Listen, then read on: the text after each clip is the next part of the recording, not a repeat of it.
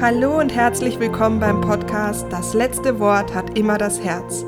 Dein Podcast rund um Wünsche, Sehnsüchte, Visionen und Heilung. Ich bin Anja Plattner und ich freue mich, dass wir jetzt zusammen Herzen flüstern.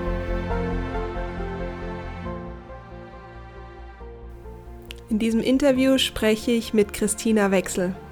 Christina ist Heilpraktikerin, sie ist eine Kollegin von mir, sie ist äh, Keynote-Speakerin, sie hat gerade ihr erstes Buch geschrieben und sie ist ja eine wahre Inspiration. Aber Christina hat auch eine ganz schön ordentliche Reise hinter sich, um an den Punkt zu kommen, wer sie heute ist und was sie auch alles heute in der Welt bewirkt. Christina hat vor ein paar Jahren innerhalb von einem Jahr nicht nur ihre Mutter an Krebs verloren, ihren besten Freund bei einem Autounfall, sondern hat auch noch dabei ihr Bein verloren. Wie Christina diese ganze Herausforderungen und diese Zeit gemeistert hat, was ihr geholfen hat und ja, wie sie da überhaupt durchgegangen ist, das erfährst du in diesem Podcast-Interview. Christina und ich sind uns vor eineinhalb Jahren in einem ganz besonderen Tag begegnet, nämlich im Women's Hub in München. Und dieser Women's Hub, der, ähm, ja, der ist ein ganz besonderer Ort, denn er bringt Menschen oder die zwei bringen Menschen zusammen oder Frauen zusammen, damit, ähm, sie, damit Frauen sich gegenseitig unterstützen, helfen und sehen. Und das ist wirklich ein ganz, ganz, ganz, ganz tolle kann man schon sagen, Organisation. Die ist auch deutschlandweit, ähm, kann ich dir nur von ganzem Herzen empfehlen. Auf jeden Fall habe ich da in einem ganz besonderen Moment die Christina kennengelernt und zwar hat sie über ihre Mutter gesprochen und es hat mich so sehr berührt, wie sie über ihre Mama gesprochen hat, dass ich mir damals gedacht habe, wenn ich jemals einen Podcast habe, dann möchte ich mit Christina sprechen über ihre Beziehung und über den Verlust dieser besonderen Person in ihrem Leben. Da war mir noch gar nicht klar, dass es noch so viel viel mehr äh, ja zu Christina zu erzählen gibt. Und ich bin dann Christina auch wieder auf dem Pink-Konzert begegnet. Und da muss man sich vorstellen, es ist die Olympiahalle, sie ist sehr, sehr groß. Ja, es sind sehr viele Plätze. Und Christina saß direkt vor mir und wir sind uns begegnet und ich habe nur gedacht, so, ach, da ist sie wieder, diese, diese Wunderfrau.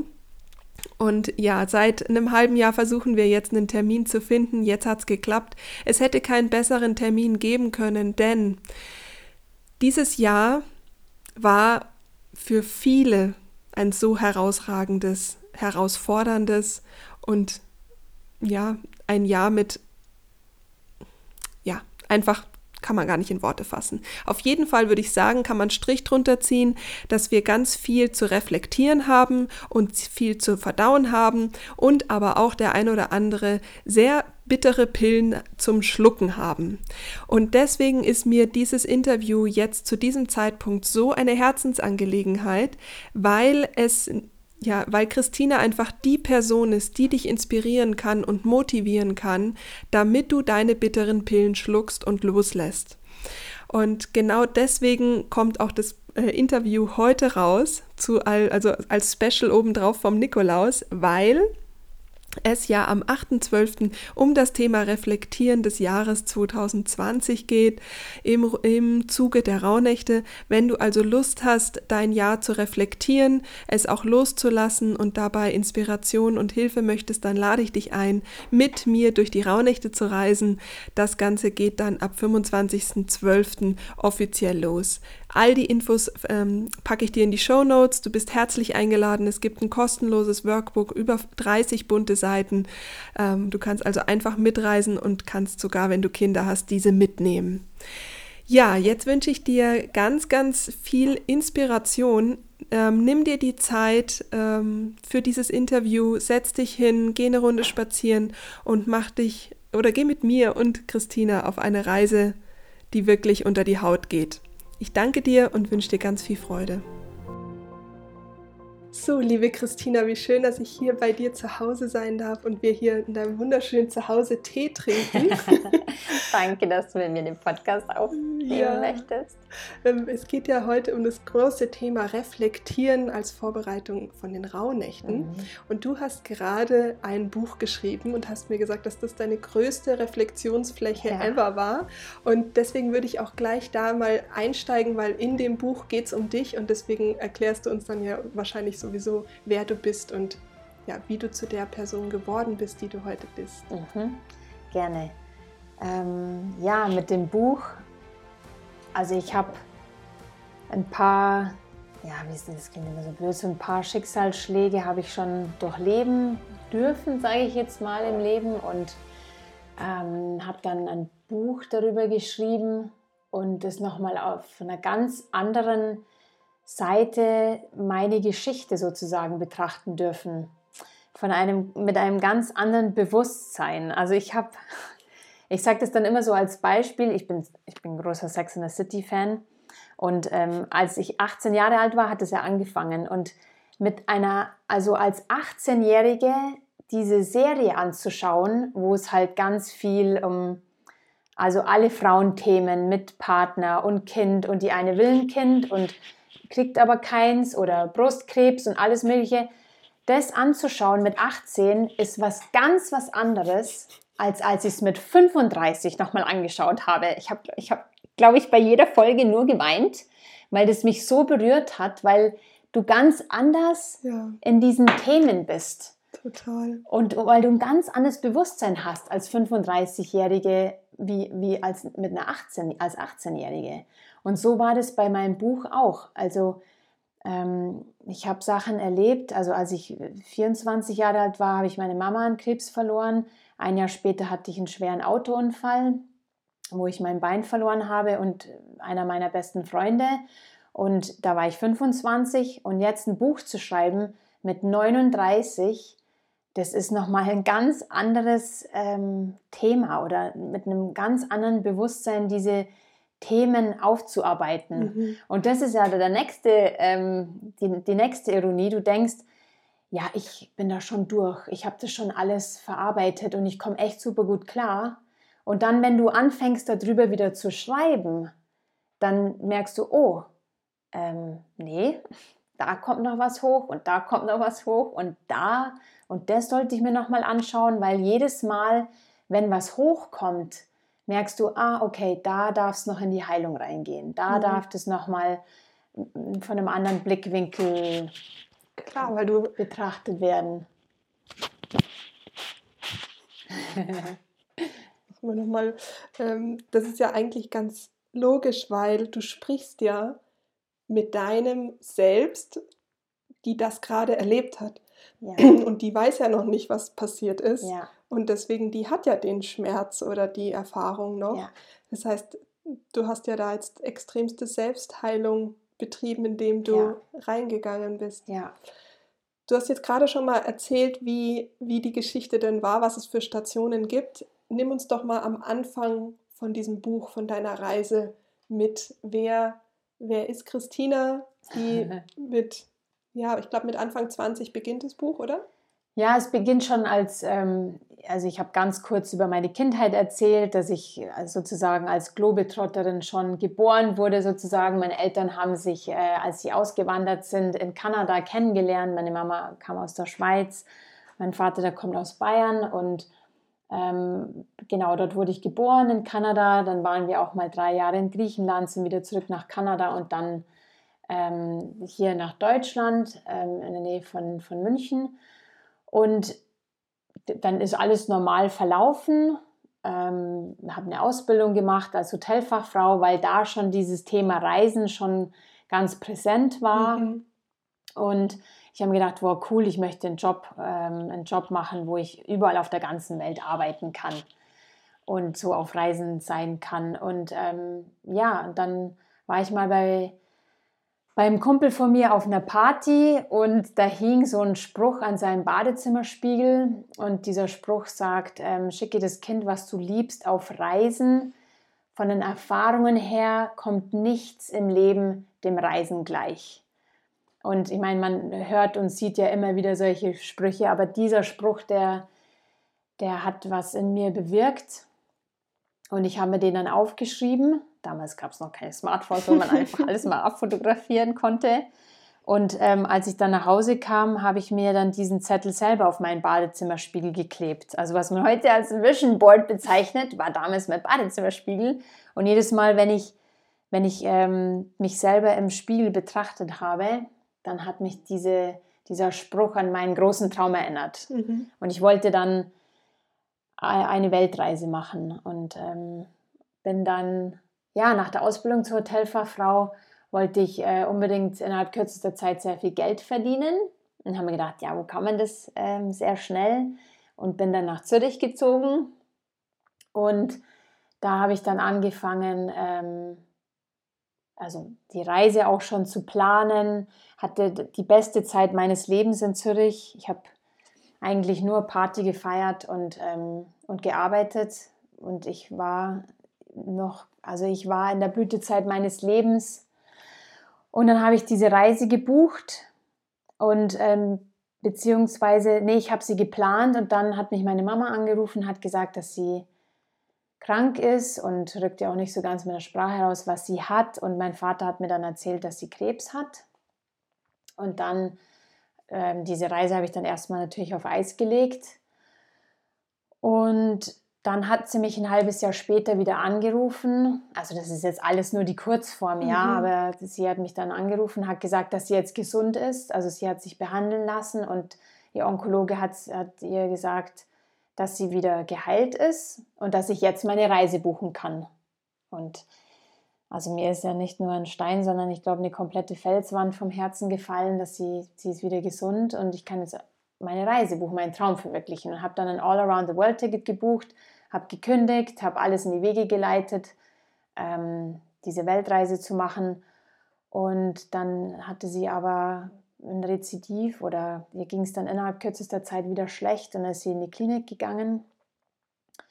Und ich habe dann, ähm, es hat sich dann nicht mehr richtig für mich angefühlt, dann auf Weltreise zu gehen und ich habe den Flug dann storniert, bin nach Hause gezogen, um für sie dann da zu sein, wenn sie aus der Klinik rauskommt. Aber leider nach innerhalb ein paar Wochen, ja, sie ist nie wieder nach Hause gekommen und ähm, ähm, ist dann verstorben. Also an, an, sie hatte dann eine Art Lungenkrebs. Und ähm, das hat mir dann erstmal den, ja, den Boden unter den mhm. Füßen weggerissen. Und habe da erstmal gemerkt, in was für einer wunderschönen äh, Bubble, also eigentlich in einem Märchen ich gelebt habe. Also es war alles immer perfekt in meinem Leben und ich habe ähm, alles für selbstverständlich gehalten. Also von angefangen von Gesundheit bis zu so, einem ja, zu einem sorglosen Leben. Und dann kam auf einmal dieser Schlag. Es war wie äh, ja, ein Schlag ins Gesicht. Und was noch dazu kam oder kommt, ist, dass meine Mutter war nicht nur eine Mutter für mich, sondern sie war meine beste Freundin und meine Seelenverwandte und sie war meine absolute Mentorin im Leben. Und mhm. somit ist nicht nur der, der Teil einer Mutter weggebrochen, die ja die ganze Familie stemmt und managt. Ja, also das ist mal was anderes, wenn, wenn sie ja, in einer Familie, wenn, wenn dieser Familienmitglied wegbricht, mhm. ähm, sondern auch meine beste Freundin und auch ja, Seelenverwandte. Und ich wusste nicht, wie ich mein Leben ohne sie nur meistern soll, weil ich sie wegen jedem, und wenn es nur ein kleinstes Thema war, habe ich sie gefragt, was ich machen soll. Und ja. Und dann ähm, dann war erstmal, ja, dann gab es erstmal eine sehr traurige Zeit, also auch die Zeit des Trauerns und ähm, so nach einem halben Jahr. Ich habe dann, genau, als wir dann ihr Zimmer oder ihre Sachen ausgemistet haben, ausgeräumt haben, ähm, ist mir dann ihr Lieblingsbuch in die Hände gefallen, sage ich dann immer. Und das war Der Alchemist mhm. von Paulo Coelho, mein Lieblingsbuch, auch ja. jetzt mein Lieblingsbuch. Und das hat mich wieder total an meinen Traum erinnert und auch, auch, auch diese Reise. Mhm. Und ähm, ja, und dann habe ich gesagt, nee, ich, ich muss das jetzt, ich muss das machen. Und, und die Mami hätte das auch so gewollt. Mhm. Also sie, ähm, es hätte sie jetzt nicht lebendig, wieder lebendig gemacht, aber wenn es, sie, wenn es sie lebendig gemacht hätte, dann mich zu sehen, dass ich meine, meine Träume, mhm. meinen Traum mhm. verwirkliche. Und habe dann mit meinem Vater geredet und rechne es ihm bis heute noch sehr hoch an, dass er mich mit guten Gedanken und Gewissen gehen hat lassen. Und bin dann nach Australien geflogen und ähm, ja, war fünf Monate unterwegs, also Australien und Neuseeland. Und ähm, was ich von Anfang an unbedingt auf dieser Reise wollte, ist diesen Ayers Rock sehen, also mhm. diesen heiligen Ort ähm, der Aborigines, ähm, dieser rote Felsen und ja, auf dem Weg dann dahin, äh, mitten im Outback, hatten wir dann, halt hatten wir dann einen, einen sehr schweren Autounfall. Wir haben uns fünf bis sechs Mal überschlagen und da hat es die Seiten, ähm, die Türen von unserer Seite, von mir und vom Ronny, also das war einer meiner besten Kumpels, der, der saß vor mir auf dem Beifahrersitz, hat es weggeschlagen und dann beim Überschlagen waren höchstwahrscheinlich meine, meine Beine draußen und ähm, ich war dann sehr, sehr schwer verletzt und der Ronny ist leider noch am Unfallort verstorben. Und das war alles, ein, also wirklich fast ein Jahr nach, nach dem Heimgang von der Mami. Mhm. Und es hat dann sehr, sehr lange gedauert, ähm, weil wir mitten in der Wüste waren, äh, bis ich im Krankenhaus war, also zwölf Stunden lang. Und das habe ich bis dahin überlebt mit mehreren Verletzungen, auch innerliche Verletzungen, angerissene Hauptbeinarterie, sehr viele Frakturen, also sehr viele Knochenbrüche. Und ähm, dann haben die Ärzte und ich, kann man wirklich sagen, drei Wochen lang um, ähm, um mein, mein, mein Leben gekämpft und, und dann um das Bein. Aber es war dann so, so kaputt und ähm, ja, so unter Mitleidenschaft gezogen worden. Also mit diesem, das, ja, da war so viel kaputt, dass ich dann eine Sepsis bekommen habe mit Multiorganversagen und dann musste es amputiert werden, unterhalb vom Knie.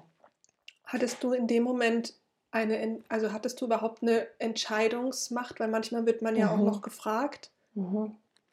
Also ich hatte, wir haben zuerst, also die Ärzte haben zuerst als ich dann außer Lebensgefahr sozusagen war, erstmal unter Lebensgefahr, ähm, hab, haben die versucht, das Bein zu rekonstruieren und ähm, haben dann, also die haben dann von einer Seite hinten am, am Rücken haben sie Muskel entnommen, von der anderen Seite vom Oberschenkel äh, Spalthaut und haben das versucht zu rekonstruieren, weil mir fehlte ein ganz großer Teil von Haut und Muskeln und Gewebe. Und dieser Versuch hat nicht geklappt, weil die Vene mhm. verstopft war. Mhm. Und da haben dann schon die erfahrenen Ärzte und die Chefärzte haben dann schon gesagt, ja, hm, Amputation. Und die jungen Ärzte, ähm, das rechne ich ihnen auch noch total hoch an, die waren so motiviert, die haben gesagt, hey, wir müssen das einfach nochmal machen, diese, diese Operation. Mhm. Und ähm, da hatte ich dann schon eine, also da durfte ich schon eine Entscheidung treffen. Also da mhm. habe ich dann schon gesagt, ja, auf jeden Fall nochmal machen, versuchen, weil es war mir da schon bewusst, dass es für mich nichts Schlimmeres gibt, als am Sterbebett zu liegen und dann etwas zu bereuen, mhm. etwas zu sagen, Mai, hätte ich das doch nur damals gemacht oder mhm. hätte ich es doch nur versucht. Mhm. Und wenn es nicht sein soll, dann soll es nicht sein, dann liegt es aber auch nicht mehr in mhm. meiner Macht, mhm. in meiner Hand. Und dann haben wir das Ganze nochmal gemacht, diese OP, und dann war aber die Arterie verstopft. Und dann ähm, haben sie das entfernen müssen, diesen, diesen Hautlappen. Und ähm, dann habe ich eben eine Sepsis bekommen. Also es sind mhm. irgendwie Keime reingekommen. Und dann hieß es dann, okay, also ich muss auch dazu sagen, drei Wochen lang war ich eh in anderen Himmelsfähren, weil ich habe so viele Drogen bekommen, ähm, wirklich sehr starke Drogen, weil ich so extreme Schmerzen hatte also ich konnte mich auch nicht mehr selber im Bett umdrehen. Und, ähm, und da haben dann die Ärzte meinem Vater und meinem Bruder, die zum Glück einen Tag ähm, nach dem Unfall sind sie nach Australien mhm. geflogen, äh, haben dann denen gesagt, also heute dürft ihr noch entscheiden, ob das Bein amputiert werden darf. Aber spätestens morgen entscheiden wir und dann, wir entscheiden definitiv für eine Amputation. Und wir haben es aber schon öfters erlebt, dass zu spät entschieden wurde mhm. und dass dann die Person an einer Sepsis, also mhm. Blutvergiftung, verstorben mhm. ist. Und ähm, das war für meinen Vater und für meinen Bruder, das war, das war so, das war so schlimm, diese Entscheidung äh, zu fällen. Also es, eigentlich hatten sie keine Entscheidung, aber sie haben gesagt, nee, also wenn sowieso morgen entschieden wird, dann entscheiden wir das ja, heute, ja. dass morgen alles in die Wege geleitet werden kann. Und ähm, ja, also für die beiden war das natürlich auch wahnsinnig ähm, herausfordernd, weil die schon durch das alles in einem Jahr schon durch sind. Ja, ja natürlich. Und somit ist es wie so ein Knopf, so ein, so ein extremer Triggerknopf, der nur gedrückt wird und dann kommt alles halt wieder hoch, ja, ins Krankenhaus und Intensivstation und äh, Schmerzen und ja. ja. Aber andererseits, wenn meine, also ich bin fest davon überzeugt, wenn, wenn die Mami nicht ein Jahr vorher gestorben wäre, dann hätte ich nicht gekämpft um mhm. mein Leben, weil mhm. das klingt jetzt irgendwie ein bisschen komisch, aber das war meine größte Motivation zu kämpfen, weil das konnte ich jetzt nicht auch noch meiner mhm. Familie mhm. sozusagen antun, mhm. dass ich jetzt auch noch gehe. Und ähm, ja, für mich, für mich war das immer klar, dass, dass ich überlebe, also dass ich das schaffe. Für die Ärzte anscheinend nicht, weil jeder Arzt hat mir danach gesagt, auch noch wenn ich heute einem Arzt meine Arztberichte zeige, sagen die alle, das ist, ich bin medizinisches Wunder. Das ist kaum möglich, dass man zwölf Stunden lang mit einer angerissenen Hauptbeinarterie und diesen Verletzungen, die ich hatte, dass, mhm. dass das überlebt, dass das mhm. jemand überlebt und auch die ganzen Komplikationen, die dann noch gekommen sind in, in, im Krankenhaus und ähm, ja, also das war auch erstmal wie war das? Also du warst ja dann in Australien. Ja.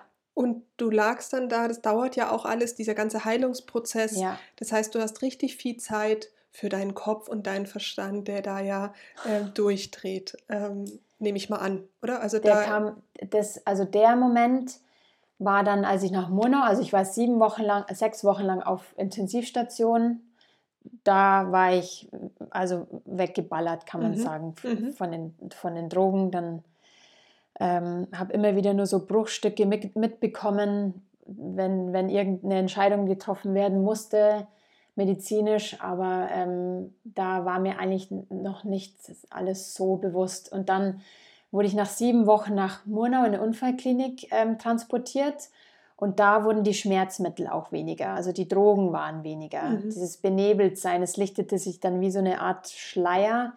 Und da wurde mir dann erstmal bewusst, was überhaupt passiert war. Mhm. Und das hat dann reingehauen, dann wie, also wie eine Atombombe. Weil da, mhm. wurde, da wurde mir dann erstmal bewusst, okay, ähm, ich hatte einen Autounfall, währenddessen ich eigentlich meinen Traum verwirklichen wollte, was ich ja schon mal mhm. davor schon abgesagt habe. Ähm, der Ronny ist tot, mein Bein wurde amputiert und das alles soll ich jetzt auch noch ohne die Mami schaffen. Mhm. Und ähm, das war, ja, das war ziemlich heftig, weil ich am Anfang, ähm, ich nenne ihn immer Mr. Schicksal, ähm, weil ich mit ihm wahnsinnig gehadert habe. Ich mhm. habe ihm so viele Vorwürfe ähm, gemacht und habe gesagt, hey, warum ist es jetzt, warum ist es mir passiert und warum genau ein Jahr nach dem Tod von der Mami und war, warum gerade als ich meinen Traum verwirklichen konnte, darf, darf ich in meinem Leben keine Träume verwirklichen oder warum, warum ist es passiert? Also einerseits schon ähm, dem Mr. Schicksal gegenüber schon zum Teil vorwurfsvoll, aber was so mehr dahinter gesteckt hat, ist, was will mir denn das mhm. Leben sagen? Was mhm. will mir das Schicksal sagen? Mhm. Was, was ist mein Learning? Ich war schon von Anfang an. Was ja auch schon Wahnsinn ist. Also in dem. Ja, das habe ich der Mami zu verdanken. Mhm. Weil sie mir schon als kleines Kind immer diesen Raum geschenkt hat für, für die Spiritualität und für, für den Glauben. Und ähm, und auch an mich zu glauben und, und sie und was sie mir auch auf dem Weg mitgegeben hat, ist dieses ähm, nichts passiert im Leben einfach nur so. Mhm. Nichts passiert einfach ohne Grund. Es, also es gibt keine, keinen Zufall. also ich finde es nur gerade so wichtig, weil ähm, ähm, das ist jetzt, das ist oberste Liga quasi, finde ich, in dieser Situation sich dann die Frage zu stellen, wo ist das Geschenk? Also warum ist das passiert und wo ist das Geschenk? Und ich finde das ganz, ganz wichtig, weil es gibt ja viele, die dieses Jahr ähm, Schicksalsschläge ähm, also ja. erlebt haben in den verschiedensten ja. Kategorien und dass die auch da genau zuhören und sagen, wo liegt das Geschenk? Ja. Weil das ist das ist schon, also da hat die Mama schon einen verdammt guten Job, Job gemacht, gemacht, dass sie dir, ähm, dass sie dich, fehlt mir gleich die ganze Stimme, dass sie dir in so einer Situation, also dass sie dich so für so eine Situation vorbereitet hat, in, in, mit dieser Intensität dann zu sagen, ähm, warum? Genau, warum, ja. Und als ich mir diese Fragen gestellt habe, ähm, war das schon am Anfang natürlich in, in, so einer Opferrolle. Ja, why me? Warum, warum ich? Und äh, es geht nur um, also me, my and myself und ähm, wie komme ich da wieder raus? Und auf manche Fragen, das ist, war auch etwas zu akzeptieren, auf manche Fragen werden wir auch nie eine Antwort mm. finden. Mm. Aber ähm, vielleicht geht es auch, genau. Ja, und das ist die größte Herausforderung die Akzeptanz, das, das Annehmen.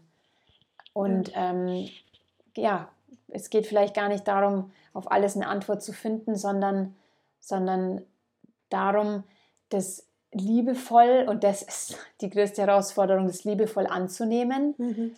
und, ähm, und, und in die Transformation zu gehen, in der Hinsicht so, okay, was mache ich jetzt daraus? Ja. Und im Vertrauen zu bleiben, das ist die, also das war für mich die, die, die, die nächstgrößte Herausforderung, weil Vertrauen hatte ich ja eigentlich da nicht mehr vom Leben mhm. nach diesen mhm. zwei oder drei Sachen innerhalb eines ja. Jahres.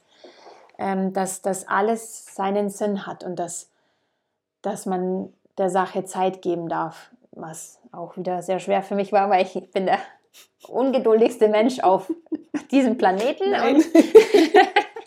ich mache hier Konkurrenz. das glaube ich dir sofort. Und ähm, ja, und diese Ungeduld war natürlich auch, also in dem Buch beschreibe ich das immer wieder ähm, als meine Hummeln in meinem Hintern. Mhm. Das war dann dieser Drive, der mich dann ähm, im wahrsten Sinne des Wortes wieder schnell zurück auf meine Beine gebracht hat. Und ähm, aber das nichtsdestotrotz war das natürlich alles ein Prozess. Also das passiert nicht von heute auf morgen. Mhm. Wenn ich viel meine Geschichte erzähle, dann sagen alle, wow, ist ja Wahnsinn, was du alles gemacht hast und was du jetzt alles machst. Ja, und ich will es aber nicht, dass das so rüberkommt, als, als wäre ich jetzt irgendwie äh, Wonder Woman, wie mich manche bezeichnet haben, sondern das ist alles wirklich ein Prozess. Mhm. Das passiert nicht von heute auf morgen. Ja, für alle, die dich nicht kennen, du besteigst ja heute Berge, du gehst klettern, du bist tauchen, du bist segeln, ähm, du ähm, heilst andere Menschen. Das heißt, du hast diese Transformation ähm, mit Bravour ähm, äh, durchlebt und jetzt auch in dem Buch festgehalten. Wenn ich jetzt aber nochmal zurückgehe und mir vorstelle, du liegst da in der Klinik und bist jetzt dann wahrscheinlich in Reha, oder? Also dann der nächste Schritt war ja dann zu genau. sagen, ähm, jetzt, ja, jetzt geht es in die Reha. Und ich kenne das jetzt nur aus Filmen, aber so eine so ein Durchbeißen durch die Reha, ähm, jetzt stelle ich mir jetzt nicht besonders angenehm vor. Ja, es war schon, also einerseits war diese äh, Hummeln haben mir schon sehr, sehr viel geholfen, aber ich hatte dann nochmal so einen kleinen Rückschlag, wo nochmal ähm, ein, ein kleines Stück nachamputiert werden musste. Also obwohl ich die Prothesenanpassung schon hatte, das heißt, ich stand schon wieder auf zwei Beinen und habe die ersten Schritte schon gemacht. Und ähm, dann stellte sich eben raus, dass, dass, ähm, ja, dass es einen Knochenvorsprung eben noch gab, was, was ein Problem hätte werden können für die weitere Prothesenanpassung. Und deswegen musste das nochmal operiert werden und dann musste ich, also dann lag ich wieder im Bett und dann musste das wieder abheilen und dann musste wieder eine neue Prothese angepasst werden. Also es war dann wie einmal so, geh zurück auf los mhm. und äh, nimm aber keine 2000 mhm. Euro mit. Mhm. also ja. wieder von vorne. Und ähm, Aber dann, aber danach war das wirklich, also als ich nochmal auf diesen auf zwei Beinen stand, also dieses Gefühl, du musst dir vorstellen, die ersten sechs Wochen, ich, oder sieben Wochen, also vor allem in der Intensivstation, ich lag nur im Bett, nur. Es haben vier Leute hat es gebraucht, um mich umzudrehen. Ich konnte mich aus eigener Kraft nicht, nicht mal selber umdrehen, geschweige denn, ich, also ich hatte auch keinen Rollstuhl.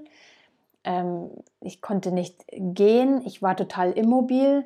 Und aus, aus dieser Situation heraus dann mit eigenen Kräften aus dem Rollstuhl auszusteigen und auf beiden Beinen zu stehen, boah, das war für mich also das war für mich der absolute Wahnsinn. Da konnte mich dann keiner mehr aufhalten. Ich wollte dann, ich wollte dann, das, das war so ein unbeschreibliches Gefühl, dass mir, dass mir das den, den, den restlichen Drive gegeben hat, so mhm. schnell wie möglich alles wieder machen zu können. Mhm.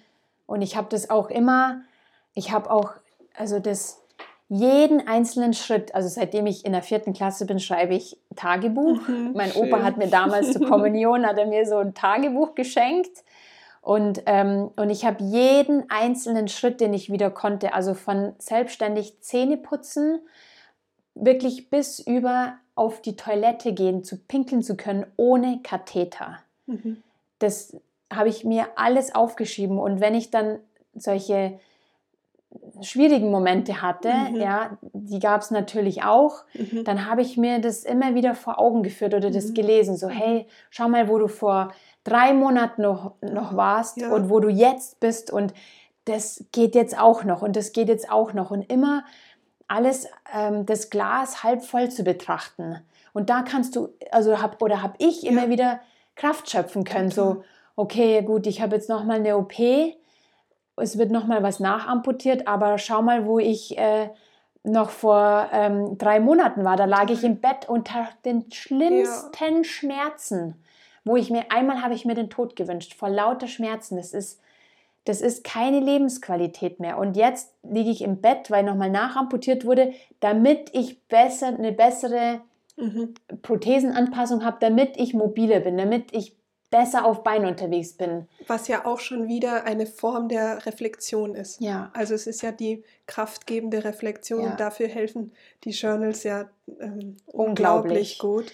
Ähm, auch mein ganzes Buch habe ich geschrieben. Mhm. Ich habe meine Tagebücher in den letzten 15 Jahren gelesen. Mhm. Boah, also was da hochkommt. Ja, total. Ich habe dieses Jahr auch, weil ich ja auch das, ja. Für, das, äh, für, das äh, für die Rauhnächte des Journal genommen habe und ich bin dieses Jahr auch nochmal zu meinem 19-jährigen Ich und habe da auch nochmal was gelesen über Thema Essen, wo ich dachte so, Wahnsinn, ähm, dass das damals, ich wusste das schon noch so, aber nicht mit der Gedankenwelt einer 19- oder 18-Jährigen. Äh, das ist ja das Spannende, dass du ja in den Tagebüchern nicht deine heutige Sicht hast, genau. sondern mit diese verschobene ja. Versicht einer ja. 15-, 12-Jährigen ja. und ähm, dass das so wichtig ist und eben aber auch dieses verschobene Denken vor einem halben Jahr oder dein jetziges verschobenes Denken hilft dir wieder gerade zu rücken, wenn du es eben durch ja. durch das Reflektieren. Ich finde es auch, ich finde es eines der wertvollsten Tools, ist das auch. klassische Tagebuch, Tagebuch. schreiben. Absolut. Und nicht unbedingt, nicht das, das habe ich heute erlebt, sondern dieses Tagebuch, wie geht es mir heute oder die Anerkennung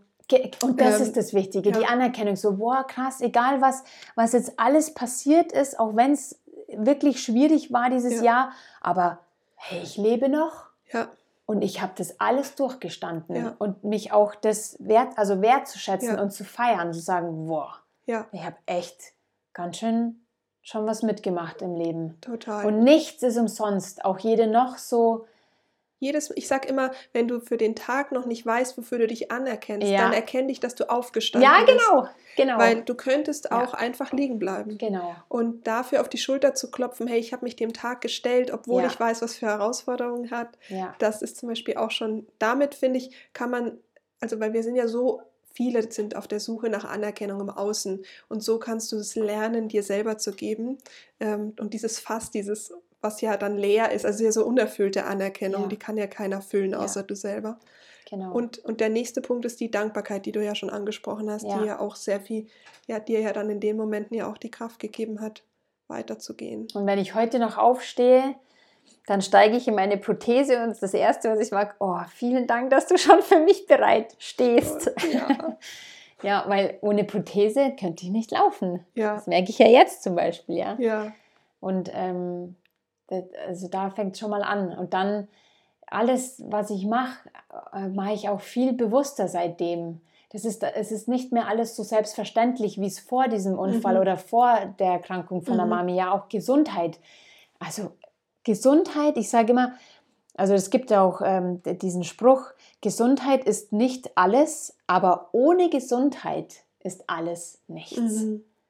Weil das ist die Basis, dass, dass du gesund bist, dass du auch einen gesunden Körper hast, weil du, weil du dein ganzes Leben durch diesen Körper, durch deine Gesundheit, auch im Geist und deiner Seele erlebst. Total.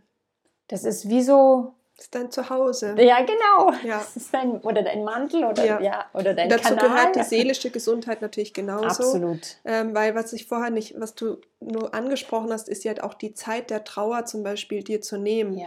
Und die Zeit zu nehmen, ähm, jetzt zu sagen, ich gehe durch die, ähm, durch die Reha und ähm, die Zeit zu nehmen, okay, ich muss nochmal zurück auf los. Ja. Ähm, dass, dass das nicht immer leicht ist, sich die Zeit zu nehmen, das auszuhalten, gerade mit der Ungeduld aber du hast es nicht weggedrückt. Ja. Und das ist, glaube ich, deswegen bist du heute seelisch auch stabil, weil du das nicht weggedrückt ja. hast, sondern du bist da durchgegangen durch ja. diese Wellen. Ja, das habe ich bei, vor allem äh, nach der Trauer von der Mami, habe ich das gemerkt, dass, ähm, ja, dass das wirklich so schmerzhaft war, sich ähm, das sich diese Trauer auch zu, also zu, zu leben und zu, also anzuschauen. Und, ähm, und ich, das, ist eine, das ist ein Trugschluss, dass wenn man denkt, okay, ich, ich drücke das jetzt weg, dann spüre dann spür ich mich nicht mehr. Also ich habe dann am Anfang diese Strategie verfolgt oder ich habe das versucht, diese so eine Mauer aufzubauen mhm. auf, ähm, um mein Herz herum. Und ich kann mich noch erinnern, ich habe es wirklich dann nochmal gelesen, als ich in mein Tagebuch reingeschrieben habe, ich lasse nie wieder einen Menschen so nah an mir ran, ähm, weil man nur noch, also weil man, weil was passieren kann mit dieser Person und dann ist man wahnsinnig enttäuscht. Mhm. Aber habe dann mit der Zeit festgestellt, vor allem als ich dann auf Reisen war, dass diese, dass diese Mauer die baust du nicht den anderen gegenüber auf, sondern dir selber. Mhm. Und du kannst, du spürst dich dann selber auch nicht mehr. Und ich habe mir überlegt, oder ich habe mir gedacht, entweder fährst du dein Leben lang mit angezogener Handbremse oder gehst all in. Und wir haben ja vorher schon gesagt, also ich bin ein Mensch, der all in geht und ich konnte diese Mauer auch nicht mehr aufrechterhalten. Mhm. Und als ich sie ja, wie so runtergerissen und gebrochen habe, dann da kam dann erstmal diese ganze Trauer extrem hoch. Mhm. Und es ist wie, wenn man nicht trauert, ist es wie, als würde so ein Stachel in deinem Herzen immer stecken und würde immer bluten. Und wenn du richtig trauerst und deine, diese schlimmen Schattenseiten wirklich anschaust, dann ist es, als würde man diesen Stachel aus aus dem Herz rausziehen. Es bleibt zwar immer eine Narbe, mhm. aber sie ist zu mhm. und, und, und, und blutet nicht mehr ja. ununterbrochen. Ja. Und also ich weiß, dass die, diese Narbe, die wird immer da, also die wird zwar immer da sein, aber dieser Aspekt des Blutens ist nicht mehr da. Das mhm. tut dann nicht mehr so weh. Mhm. Deswegen war das wichtig, dieser Prozess. Und das ist ja quasi auch heute so, ist ja ganz wertvoll an Weihnachten, ja. gerade an Feiertagen. Mann, ja. Jetzt äh, ja. mit dem Buch, du wirst deine Mutter immer vermissen in diesen Momenten. Ähm, und dann ist es, dann ist aber nicht so, dass die das konstant blutet. Das ist schon ein Unterschied zu sagen, ich lebe mit der genau. Trauer genau. ähm, oder ich und ich gebe ihr auch Raum. Ja, ja, absolut. Und ich drücke sie nicht weg, weil die Akzeptanz, nee, sie wird immer fehlen. Ja, ja, genau, immer. Also so, genau wie du solche Momente so auch an Weihnachten oder wenn, wenn du ihr, also immer wenn ich was Schönes oder was wahnsinnig Tolles erlebe, dann will ich es ihr am liebsten erzählen. Ich meine, ich tue es auch, ja. ja Sie genau. ist wie so ein Engel, der neben mir ja. steht und mich beschützt. Ja. Ähm, ich hatte ja auch ja, so eine Art Nahtoderfahrung auch am Unfall mit ihr und im, im Krankenhaus. Also sie ist auf jeden Fall da. Ähm, aber ganz kurz, hattest du mit ihr dort gesprochen? Ja, Wie war hab, diese? Genau, ich habe mit ihr gesprochen und ich habe etwas, als, als sie, also wie gesagt, sie war für mich wie meine beste Freundin und meine Seelenverwandte und wir haben uns wirklich alles immer erzählt. Und mhm.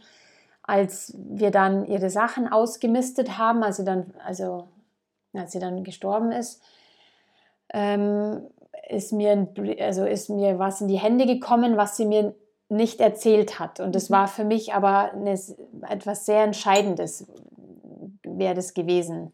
Und dafür hat sie sich dann im, im, Krankenhaus, auf der Intensivstation, hat sie sich dafür entschuldigt, mhm. dass sie mir das nicht ähm, gesagt hat, weil viel Scham dahinter gesteckt mhm. hat. Mhm. Und das war so klar. Also, also, also wir haben uns ein paar Mal unterhalten. Das klingt jetzt echt ein bisschen spooky. Aber ja, ich war unter sehr vielen Drogen, aber ich kann ganz genau sagen, mhm. was, war, was waren diese schlimmen Drogenträume und diese Visionen unter Drogen und was war. Du könntest ja auch über die Gespräche ganz klar ein Buch schreiben und über die anderen Sachen nicht, weil es so viel zu neblig ist. Ja. So, glaube ich, ist der Unterschied. Ja. Und das, ja. Also ich lese zum Beispiel auch äh, oder habe dieses Jahr neun Tage Unendlichkeit gelesen und da sie schreibt genau das Gleiche. Deswegen ist das, ja. also für mich klingt es nicht spooky und wenn es für alle anderen spooky klingt, ist mir das wurscht. Deswegen, Dann ist es ähm, eine leichte Spooky-Sendung. ja, genau. Es ist egal. Das sind ja eh bald die Rauhnächte. Genau. Und ist, für mich ist das immer total wertfrei, weil es spielt gar keine Rolle, ähm, ob das ja. ähm, echt ist oder nicht. Aber für, äh, für, für dich ist ja, es echt. Weil ich weiß, und für sie dich ist sind, da. Genau, und für dich sind es Ankermomente und ja. Und für dich hat es, ähm, hat es was verändert in dem Sinn, dass sie sich dafür entschuldigt hat. Ja, und ähm, genau. der Rest ist ja. Und zu wissen, dass sie auch wirklich immer da ist. Mhm. Dass ich sie nicht, zwar nicht sehen kann, aber dass, dass wenn ich sie um, ja, wenn ich um Hilfe bitte, mhm. dass in irgendeiner Form, mhm. das liegt dann wieder, wie offen ich bin oder mhm. an, an den eigenen fixierten Vorstellungen, die man vom Leben hat. Aber wenn man der Sache offen ist, dann, dann kommen dann schon die Antworten. Schön. Ja. Und ähm, ich erinnere mich an ein Gespräch, du hast ähm, dir die Dinge ja auch dann manifestiert. Du hast ja auch ja. dann ganz klar das Bild im Kopf gehabt, glaube ich, vom Berg, war das? genau, also mhm. das, das war ähm, der erste Tag, wo ich im Murnau lag. Und Murnau ist mitten in den Bergen in, in Bayern und da habe ich die Berg, also da hatte ich einen Bergblick, es war wunderschön und da habe ich mir gedacht, hey, da oben will ich wieder stehen an Gipfel. Und dann mhm. habe ich mir wirklich immer vorgestellt, okay, wie ist es, ähm, wieder auf Skiern zu stehen, ähm, den Fahrtwind im Gesicht zu spüren? Wie, wie hört sich der Schnee an unter meinen Skiern? Ähm, wie ist dieses Gefühl, früh morgens, wenn der Wecker klingelt, aufzustehen und den, den Vorhang wirklich zur Seite zu schieben und diesen strahlend blauen Himmel zu sehen und Powderschnee? Also das war, so habe ich das immer wieder und immer wieder gemacht. Und mhm. Ähm, und durch diese, also ich meine, hast du jetzt selber auch gemerkt, ja, du mhm. warst jetzt mit mir in diesem voll, Bild und ja. wir strahlen und wenn du in dieses Gefühl richtig reingehst, da passiert so ein biochemischer Prozess im Körper und der wirkt sich auf all, auf jede einzelne Zelle aus. Diese Gedanken, die du hast, sind so wichtig, weil sie formen deine, deine Gefühle, deine Emotionen, die fühlen auch, äh, die steuern auch deine Entscheidungen im Leben. Die, die, also, mhm. und da es geht um dein ganzes äh, Wohlbefinden mhm. im, im, ja. im Leben. Und so, und ich immer dieser, ja, und dieser eiserne Wille, hey, ich, ich will da auch wieder da oben ähm, am Gipfel stehen. Und, und das habe ich auch von der Mami auch wahnsinnig viel mitbekommen, ist dieses, und es ist es mir auch wert, da mhm. oben wieder zu mhm. stehen und da mhm. durchzugehen, weil weil ich die Chance bekommen habe für ein neues Leben und das wollte ich auf jeden Fall nutzen. Mhm. Und hey, ich war immer noch nicht am Ayers Rock, also musste. Aber ich. Musste, oh Mann, ich beneide dich so. Hat ja dieses Jahr wieder nicht geklappt. Nee, sollte kam nicht sein. Mal, kam zum dritten Mal was dazwischen. Dieses, das war bei mir das, äh, mein, mein Corona-Schicksal. Ähm, und ich dachte mir so, Mann, das kann doch jetzt nicht wahr sein, dass zum dritten Mal, wenn es um diesen roten Felsen geht, dass da was dazwischen kommt. Ich habe schon gesagt, ja, das nächste Mal wird es dann eine außerirdischen Invasion geben oder einen Meteoriteneinschlag. Das würde auch zu meiner Geschichte passen, wenn es um diesen Ayers Rock geht. Ja. Mal sehen. Mal schauen. ähm, jetzt siehst du, jetzt war ich am Ayers Rock und habe ihn gesehen, wie er da, wie die Sonne aufgegangen ist. Und, und es ist damals, doch spirituell, oder? Es ist spirituell, ja. Wobei ich habe gerade den Gedanken gehabt, dass das Bild von so einem Ziel oft schöner ist, als es tatsächlich dann ist. Aber dadurch, dass du dann wahrscheinlich irgendwann final dort stehst, bekommt er so einen Wert, dass er dann so schön ist, wie du ihn ja. gerne hättest. Ja. Ähm, und dat, aber nur, weil du ihn so lange also weil du darauf auch festhalten durftest. Ja. Weil ich sehe den, den, ich sehe mhm. den Weg mhm. als Ziel. Genau. Also da äh, den Berg hoch zu gehen, weil oft ist es auch so, du hast nur ein Ziel und wieso fixiert arbeitest du auf dieses Ziel hin mhm. und dann stehst du oben am Gipfel. Genau. Ja, und dann? Genau. Was ist dann? Ja. Dann musst du wieder runter. Dann musst du wieder zurück ins Tal. Und damit du nicht in so ein Tal Fels. die ganze Zeit also fällst, ja. es ist wichtig, dass den Weg, also die Reise ist das, mhm. Äh, wir haben ja immer gesagt in Australien, der Weg ist das Ziel, ja, diese tausende von Kilometern dahin zu fahren. Und, und das ist der Prozess, das, ist, das sind die Erfahrungen, die man sammelt. Ich glaube, dass der, der wird so eine Metapher für das Leben werden, wahrscheinlich dieser Berg. Ja, ja kann sein. ähm, aber für jetzt irgendwann standest du ja dann tatsächlich oben auf dem Berg, oder? Also du hast ja gesagt, mhm. du hast ja dieses Bild manifestiert zum Skifahren und so. Wie ja. war das dann, als du zum ersten Mal dann wieder oben auf dem Berg warst und auf Skiern oder gewandert oder? Ja, das auf, auf Skiern war das auf Skiern war schon sehr besonders, weil ich habe zuerst eine Skiprothese gehabt mit einer Oberschenkelhülse, die sollte mir mehr Stabilität geben und war aber überhaupt nicht zufrieden mit dem Skifahren. Also mit diesem Gefühl auch, das war überhaupt kein Gefühl der Freiheit. Ähm, und ich kann mich noch an einen Tag erinnern, da war es ziemlich vereist und ich hatte wahnsinnige Angst und meine Freunde mussten immer ständig auf mich warten und das geht ja, also das geht ja für mich gar mhm. Dass ich auch noch wie so ein Klotz am Bein für mhm. andere bin. Und dann ja, habe ich gesagt, die sollen einfach weiterfahren und ich warte schon mal auf der, auf der Hütte oben auf sie. Und äh, da habe ich mir zuerst habe ich mir dann eine heiße Schokolade äh, bestellt und dann habe ich echt zum Heulen angefangen, weil ich mir dachte, boah, das ist jetzt vorbei, das geht jetzt nicht mehr mit dem Skifahren. Und daraufhin habe ich mir einen Schnaps dann bestellt. Und dann habe ich, glaube ich, genau, dann an dem, nach dem Wochenende habe ich das meinem Orthopädietechniker erzählt und der hat mir dann Kontakt gegeben von, von dem, vom Tino, das ist mittlerweile ein sehr guter Freund von mir. Der fährt auf einem Bein Ski. Ich so, mhm. wie, hä? Auf einem Bein? Sagt er, ja, frag den doch mal, ähm, der wird dir da bestimmt helfen. Und dann habe ich den angerufen, dann haben wir uns wirklich dann am Berg oben getroffen. Er hat dann zu mir gesagt, ja, brauchst nur einen Skischuh mitnehmen und äh, nur einen Ski und schaust, dass du den richtigen Skischuh dann mitnimmst. Und ich nur so, hä? Wie soll denn das gehen, auf einem Bein Ski zu fahren? Und dann hat er mir seine Skikrücken ausgeliehen. Die haben unten so kleine Skier. Mhm. Und da stand ich dann oben auf dem Berg und, und habe mir vor lauter Angst fast echt in die Hosen gepinkelt, weil ich wusste nicht, wie ich da um die Kurve fahren soll mit einem Bein und mit diesen Skikrücken. Und ähm, ja, nach zehn Minuten, nachdem ich da oben stand, und ich meine, du musst dir vorstellen, ich stand auf einem Bein und irgendwann mal habe ich ja auch einen Krampf in meinem Hintern bekommen. Da habe ich mir gedacht, okay, jetzt egal, egal, fahr einfach los. Und ähm, ja, ich bin ganz oft gestürzt, äh, vor allem, wo ich in die Kurve gekommen bin, aber bin immer wieder aufgestanden und mhm. bin weitergefahren.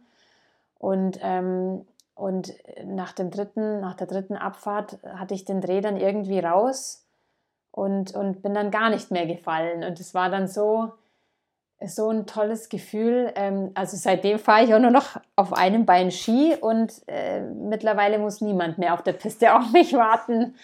Und also das ist alles auch ein Prozess, auch das erste Mal in, in, äh, in, in, in den Dolomiten, ja, den, den, ähm, am Lager Zeuder hochzulaufen, ja, diese wahnsinnigen Höhen, Höhenmeter das, das, das, das ist nicht von heute auf morgen passiert. Das war ein Training über Jahre, mhm. auch mentales Training, so ja, jetzt nicht aufgeben und ähm, die Flinte ins Korn werfen, sondern auch diesen schmalen Grat auch zu mhm. finden, ja, weil es gibt einfach Dinge, die, die sind nicht mehr möglich mit Prothese und ich meine, ich kann mich total verausgaben und dann einfach mal zwei Monate lang dann einfach gar nicht mehr laufen können, weil mir alles wehtut. Ja. Aber so diesen, diesen schönen Mittelweg zu, zu finden. Ich glaube, auch hier wieder passt ja das Wort, ich erdulde es nicht, sondern ich gestalte es. Genau. Und da dann eben wieder zu ja. sagen, ich gestalte es so, dass es für mich gut ist. Ja, genau. Auch in der Akzeptanz, ja. dass vielleicht nicht mehr alles ja. möglich ist, aber ich mache ja zum Beispiel auch nicht alles. Ich könnte ja, aber ich mache ja gar nicht. Und warum solltest du denn alles machen, nur weil du sagst, also du kannst ja auch und, und, und, und, offen zu sein für genau. die, ich sage immer, es ist nicht mehr alles möglich, aber wenn wir der Intention unseres mhm. Herzens folgen, mhm. dann werden unsere Möglichkeiten mhm. grenzenlos. Mhm. Total. Weil du nicht auf etwas fixiert bist, so ich will aber auf beiden Beinen Skifahren. Ja. Sondern, ah, okay. Genau. Oh, man kann auch auf einem Bein mit Skikrücken. Ja, Wahnsinn. Okay, dann probiere ich das mal aus. Hey, wow, das geht für mich mhm. Mhm. Total gut. Also es, die, es sind grenzenlose, es genau, grenzenlose ist, Möglichkeiten. Und es ist ja das Bild auch sozusagen, ich bleibe auf dem Berg oder ich will auf dem Berg, aber wie du dann da fährst und wie du den Schnee hörst, das genau. hast du ja nicht fixiert. Ja. Das heißt, ich finde es auch ganz wichtig, dass man das Ergebnis dann eben schon, das Bild möchte ich haben, aber wie ich da hinkomme genau. und das lasse ich wen? offen und durch und wen, durch da lasse ich mich so ein bisschen ja, führen. Genau. Wahnsinn. Das heißt, du, ja, ich, also das äh, kann ja dann, da gibt's ja, werde ich noch Bilder verlinken, da gibt es ja Omas Bilder von dir. Ähm, was für mich aber nochmal wichtig war, du hast zwei Sachen gesagt und eine davon, ähm, die fand ich so toll, war der Moment, wo du die Prothese hattest und in der S-Bahn gewesen bist und alle dich angeschaut Mann, ja. haben. Mhm. Und den finde ich total wichtig, wenn du da nochmal was erzählen möchtest. Ja, also nach, man muss, boah, also ich habe vor meinem Unfall ähm, ja sehr viele Komplimente über mein Aussehen bekommen, ähm, vor allem auch von den Männern wegen meinen schönen langen Beinen und war vorher nie zufrieden mit meinem Körper vor diesem Unfall. Also ich habe das nicht schätzen gelernt, ähm, was es eigentlich bedeutet, also zwei gesunde Arme und Beine zu haben oder einen gesunden oder Organe zu haben, die funktionieren, mhm. ja, der ganze Körper an sich. Und dann wurde mir das Bein amputiert und dann habe ich mich erstmal gefragt, ja, über was definiere ich mich denn jetzt? Also, wie du vorher schon gesagt hast, über, über Einflüsse von außen oder über etwas, was in mir drinnen im Herzen steckt. Mhm. Und ähm, was noch dazugekommen ist, ist diese Reflexion der Unzufriedenheit vom, von außen, weil durch die, durch die innerlichen Verletzungen ich, wurde ich künstlich ernährt und ich habe wahnsinnig viel Gewicht verloren deswegen. Also ich habe dann ich, bin 1, ich bin fast 1,80 groß und habe dann nur noch 48 Kilo gewogen. Mhm. Und das wurde mir auch wieder gespiegelt, auch vom Außen. Und die haben, also Leute haben mich auf der Straße wirklich angeredet und äh, wirklich gesagt, mein Gott, Kind, und isst doch mal und ähm, du bist nicht dick und dachten, ich äh, habe eine Essstörung oder so eine, eine schwere. Und dabei hatte ich aber diesen Autounfall und wollte nicht immer ständig daran erinnert werden. Und habe dann auch, ähm, als es darum ging, die Prothese, also zuerst wollte ich unbedingt eine unverkleidete Prothese haben, das heißt, man sieht die, das Titanrohr, das mhm. Carbon, ähm, weil ich das gesehen habe in dieser Unfallklinik und habe aber nicht gemerkt, dass ich auch da in so einer Bubble gelebt habe. Ich habe da in einer Bubble gelebt mit nur Kranken, Verletzten und, ähm, und, und habe da so das erste Mal auch diese, diese Prothesen gesehen. Und als ich aber dann mit einer unverkleideten Prothese erstmal in die Welt sozusagen hinaus bin, da kam ich, also das war eh so eine Herausforderung überhaupt mit der Amputation klarzukommen, aber auch noch immer wieder daran erinnert zu werden, an diesen Unfall und auch an Ronnys Tod und an die Amputation durch die Leute, die mich wirklich angestarrt haben Und dann habe ich mir gedacht, nee, also ich werde diese Prothese so perfekt wie möglich verkleiden. Ich, mhm. werde, das, ich werde das verstecken, dass, mhm. dass man einfach nicht mehr so schaut und mich nicht mehr so drauf anspricht. Und dann nach, ich weiß nicht, ich glaube nach zehn Jahren war ich dann ähm, im wahrsten Sinne des Wortes ein Laufmodel an einer Orthopädie-Technikmesse. Ich habe dann eine Prothese vorgestellt und, und die war natürlich unverkleidet, damit man die natürlich sieht. Ja, also sonst hat man ja immer diesen Schaumstoff und diese mhm. Silikonhaut, mhm. das auch abgestimmt ist auf die echte, ähm, auf den Hautton. Und bin dann mit dieser unverkleideten Prothese auch noch nach Hause gefahren und die letzte halbe Stunde in der U-Bahn. Mhm. Und haben wir da schon, als ich dann in diese U-Bahn eingestiegen bin, habe ich mir gedacht, oh, wie werden jetzt wohl die Leute reagieren? Und ich war total positiv überrascht. Ich bin, also es war Sommer, ich mhm. hatte eine kurze Hose an und die Leute, die haben kurz geschaut, haben gesehen, ah, das ist eine Prothese und dann war das gegessen. Dann haben sie nicht mehr wieder geschaut, weil es dann einfach ganz klar war, ah, das ist eine Prothese. Und davor haben sie immer wieder geschaut, weil sie nicht wussten, was es ist. Mhm. Sie dachten, ah, okay, das ist vielleicht, ist das eine Kniekappe, ist es eine Bandage? Mhm. Warum ist das eine Bein irgendwie dicker als das andere?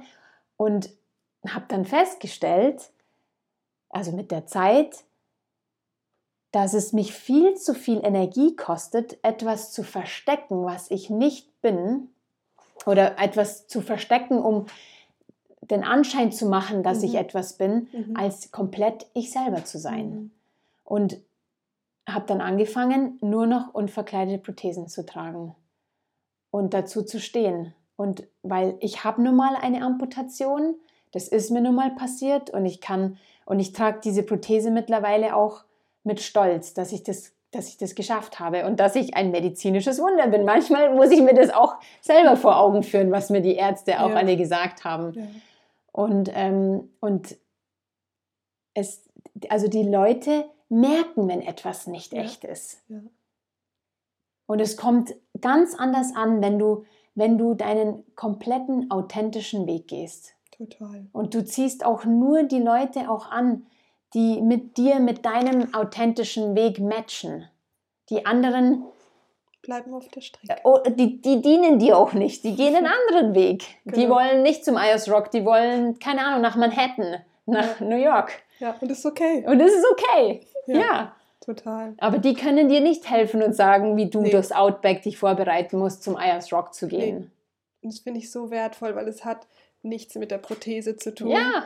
sondern das ist ja für jeden Menschen so. Also das ist ja ganz egal. Und ich weiß, es hören ganz viele Menschen dazu, die sich jetzt in diesem Moment wiedererkennen. Steht zu dem, wie ihr seid. Ja, absolut. Ähm, es kostet so viel mehr Kraft, diese Maske aufrechtzuerhalten, ja. es zu versuchen, das und das zu sein, ähm, das wegzudrücken, dass das ja keiner sieht. Ja. Ähm, es, es ist so eine schöne Metapher und ich wünsche, die Leute nehmen diese Metapher dieses S-Bahn-Bildes mit. Ja. Denn ähm, es sind heute so viel unfassbar schöne Bilder von dir ähm, mit deiner Prothese, die Kunst sind. Also das sind ja, ist ja wirklich ein. Das ja, ist eine Cover, ja. Ja. Ja, mit, ja, genau, das ist das, wenn man das mit Stolz trägt. Ja, genau. Und das das ist, äh, das das ist nicht meine Schwäche. Nee, das genau. war am Anfang diese Verletzlichkeit, ja.